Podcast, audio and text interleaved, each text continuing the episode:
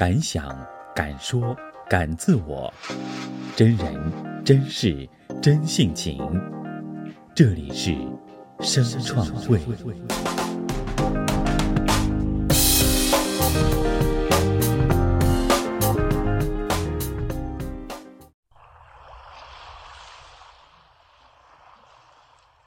大家好，欢迎来到声创会，我是今天的客串主播米莱。今天与您分享的是苏轼的《临江仙》：夜归临皋，夜饮东坡醒复醉，归来仿佛三更。家童鼻息。已雷鸣，敲门都不应。倚杖听江声，长恨此身非我有，何时忘却营营？夜阑风静。胡文平，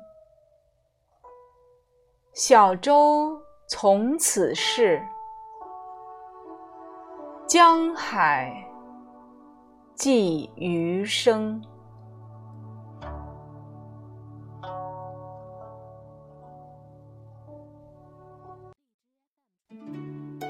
赏析：上阙写词人饮酒醉归。词人选取了其中三个片段进行描写，起笔直叙其事，交代饮酒时间和地点。醒复醉三个字，可见词人必欲谋醉以忘忧的心态。其实，东坡贬谪待醉，心情苦闷，故借酒浇愁，一寻。又一寻，归来已在回家路上，夜已深沉。仿佛一词，言其醉酒而归，迷离恍惚之态。下面三句，词人已到了家门前，可夜已是如此深沉，站在门外。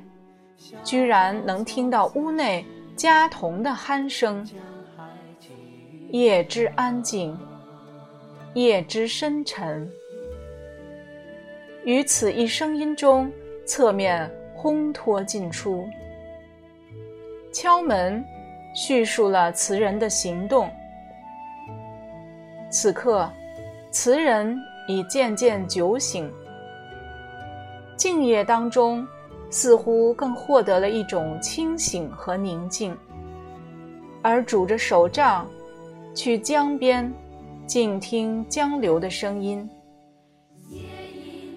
这一身影使人见到词人的不畏俗机、随缘自适、洒脱出尘的襟怀。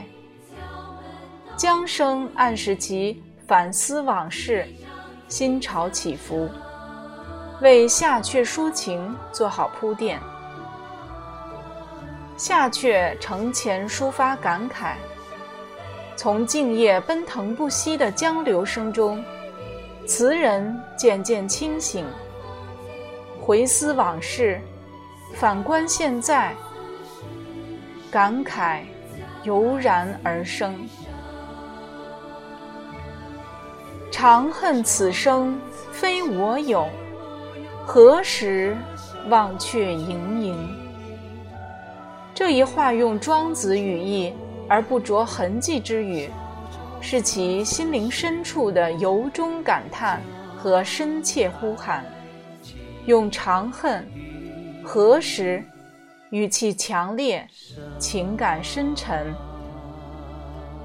夜阑一句，笔意转缓，明写外部世界。风静水平之象，暗写词人心境终于归于宁静与超脱。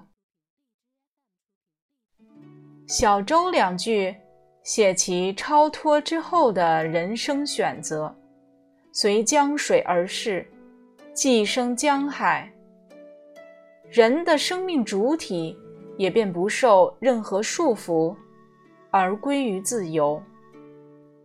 全词至此收束，浑然天成，境界高妙。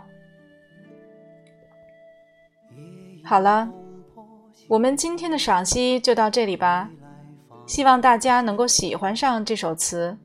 我们下一期再见。敲门都不应，一张听江声。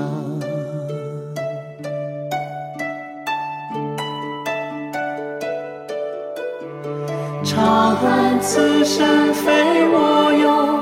何时忘却隐隐？